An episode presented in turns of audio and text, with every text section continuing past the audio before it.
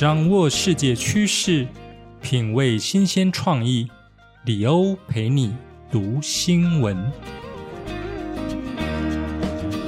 Hello，大家好，欢迎来到第二十六集的李欧陪你读新闻。我是李欧，今天是二零二二年一月一日，祝福各位听众新年快乐，Happy New Year！同时，诚挚的邀请您与我一起关心身边发生的大小事。首先进入第一个单元——国际快线。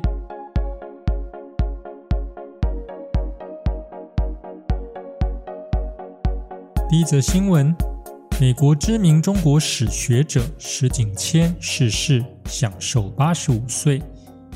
国际知名中国史学者、耶鲁大学教授石景谦，在当地时间二十五日因帕金森氏症的并发症，在康乃狄克州家中逝世。享寿八十五岁。石景谦出生于英国，原名史彭斯，在剑桥大学获得学士学位。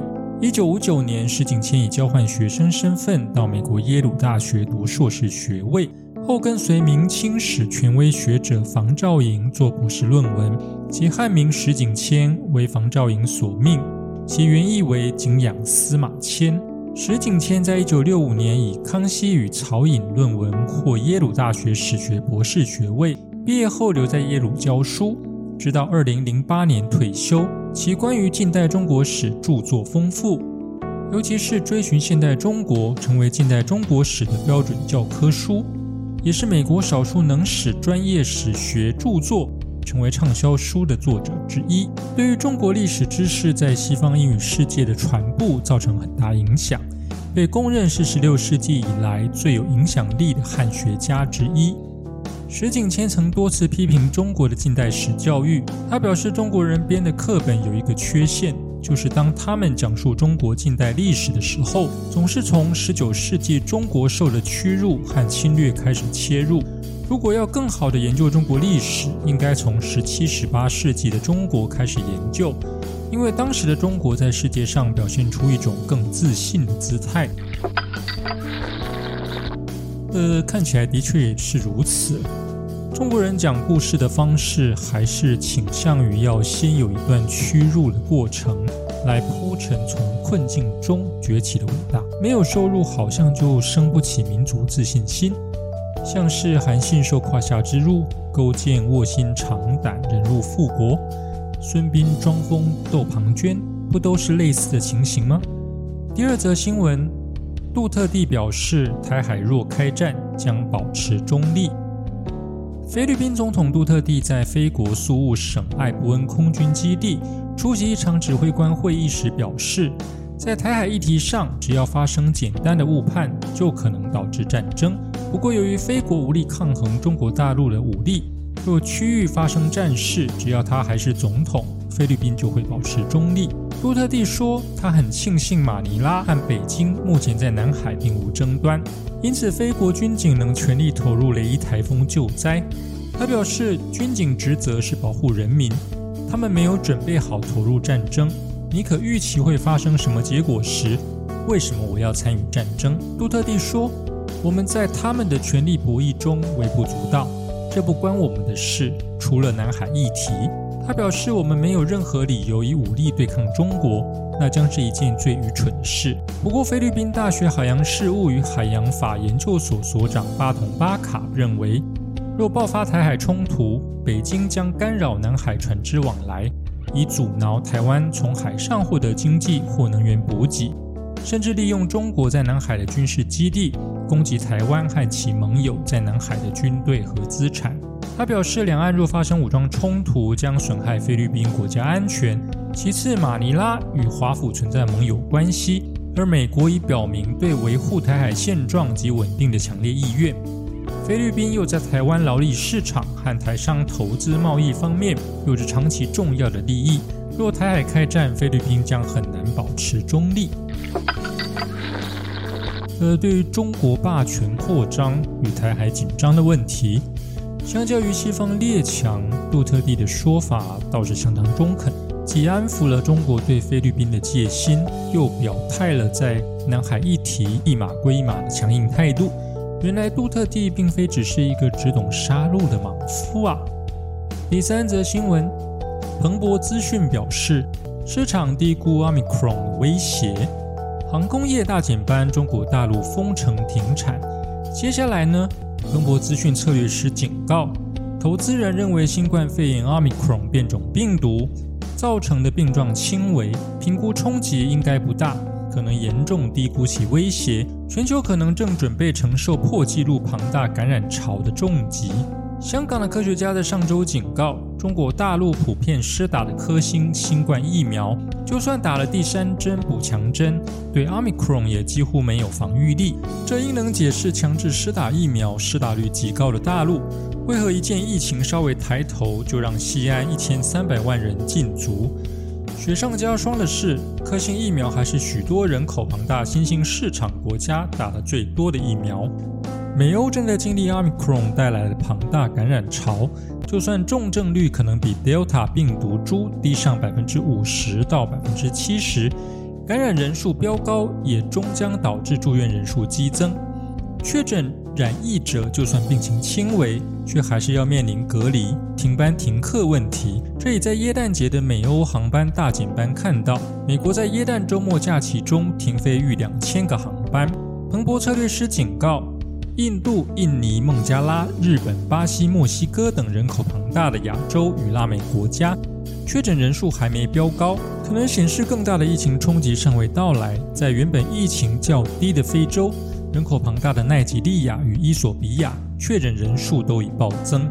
尽管欧美多已表态不愿意重启去年疫情高峰期的严厉封锁措施，但 Omicron 蔓延造成民众与商家的自行软封城，仍可能拖累经济活动，冲击供应链。新冠疫情的噩梦究竟什么时候才能够结束呢？接着进入下一个单元。熟悉的本土味。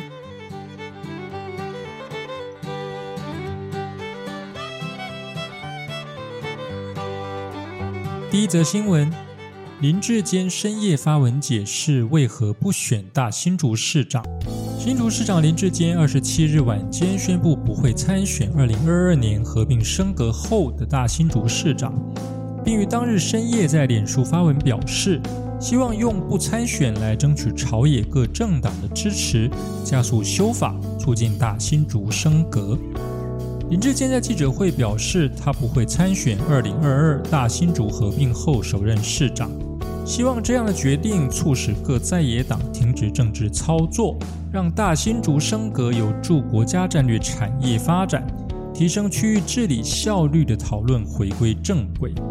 林志坚深夜在脸书发文表示，他是土生土长的新竹人，三十九岁担任市长，努力弯下腰学习，让每件市政工作有所突破，让城市不再停滞，完成大家的心愿，也完成他的梦想。谈了好多年的儿童医院打通公道三，还有改造新竹市立动物园与新竹公园再生，他和市府团队都做到了。另外还有将天灯馆转型成儿童探索馆。南寮渔港变成新竹渔人码头，新竹棒球场也即将完工。他指出，新竹人每年上缴可观的税收，但生活机能就是跟不上民众的期待。大新竹一直无法脱胎换骨，是因为姓氏分治之后，不论区域治理或是预算编列，都受到很大局限。唯有大新竹合并升格，才能让新竹转股转大人。但这样的改变会影响到少数人的位置与利益。呃，台湾的国土面积真的很小，直辖市的定义如果总是以个案来考量，所谓的区域治理，如果只是想争取在财政收支划分占有有利地位，或者人事财政就地升格，对于老百姓来说，对国家整体国土规划来说，恐怕就不是一件好事了。期待新竹县市的合并升格是经过深思熟虑的规划。至于谁选不选市长，就不是那么重要了，不是吗？第二则新闻：百花齐放，二零二二台北五场花季，春节一路赏花到三月。台北市公园处公布二零二二年台北花季一系列活动，让民众一年四季都能欣赏不同时节的美景。包含台北茶花展、北投三层奇花海、东湖乐活夜莺季、士林官邸郁金香展、阳明山花季。不同时序的花季也与众多商圈合作，提供优惠，让民众赏花之余，也能在当地进行深度旅游。公园处指出，新的一年将由十大名花之一的茶花率先绽放。二零二二台北茶花展主题为“春花百韵”，展期自一月七日至十六日。百汇试验中心更会展出难得一见的百年茶花，有台版富良野封号的三层奇花海，展期自一月二十日至三月三十一日，采用今年亮点紫豹薰衣草共一万六千盆，以及银叶菊、孔雀草、五彩石竹及四季秋海棠，建构出渐层及利落线条感，花海面积达一千平方公尺。东湖乐活夜莺季是近年热门打卡点，今年主题为幸福光阴，展期自一月二十九日至二月二十八日，展期恰逢西洋情人节期间，也规划假日活动浪漫音符音乐会。台北市林官邸园区二零二二年将展出逾十三万株郁金香，今年主题为遇见幸福，展期自二月十八日至二月二十八日。配合主题，还规划荷兰木鞋寓言、拇指姑娘、灰姑娘及日本竹取公主等四个童话故事展区。重头戏的阳明山花季花见春樱将从二月十九日绽放至三月二十日，将与超人气三丽鸥明星双星仙子 Little Twin Stars 合作，搭配粉嫩春樱、杜鹃花，还举办第一届樱花杯街舞大赛，以花为主题。与街舞进行结合。呃，大家准备好要上山赏花了吗？提醒大家多多利用大众交通工具，同时也要做好防疫工作哦。第三则新闻：教育实习一月起有奖助金，每人每月五千元。教育部规划教育实习奖助金将于民国一百一十一年一月起发放。每人每月新台币五千元，最多可请领六个月，借此减轻实习教师的经济压力。民国九十一年师资培育法修正后，将教育实习师资生定位从实习教师改为实习学生，并逐步停止给付实习津贴。台湾师范大学等九所学校学生会曾多次向教育部陈情，提到教育实习期间无津贴可领，只能吃老本。承受庞大经济压力，教育部于今年九月宣布规划教育实习奖助金，并编列于一百一十一年度预算，将于明年一月起施行。这项政策是为鼓励师资生参与教育实习，奖励教学以提升教育实习成效。教育部指出，师资培育大学将减去当学期实际修习教育实习的学生名册。进而拨款转付奖助金属奖助性质不分师资类别，以师资培育法规定，休息半年的教育实习学生，每人每月都可领五千元，最多可领六个月。以现今的物价来说，每个月五千元其实不算多，距离基本工资更是遥远。所以问题在于，所谓的教育实习奖助金。是不是符合教育实习师资生所提供的工作内容跟工作时间呢？接下来进入历史上的今天。一八六三年一月一日，美国总统林肯正式实施解放奴隶宣言。亚伯拉罕·林肯在一八六一年成为了美国总统，废除奴隶制度的诉求正式进入议会。林肯最初强调以和平的方式解决奴隶问题，但随着争议愈趋激烈，部分南方州郡决定脱离联邦，成立新的美利坚联盟国，借以保持奴隶制度，维护自身利益。美国联邦政府无法再管辖新的联盟国，南北双方陷入对峙局面，最后更演变成内战。联邦军最初透过封锁港口而取得上风，然而南方军有较强大的军事实力，令联邦军在后来各大小战役中连场败北。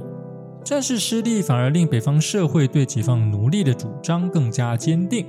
一八六二年三月，林肯总统在国情咨文中提出向和平解放奴隶的州郡给予经济援助，补助南方各州因改变制度而导致的损失。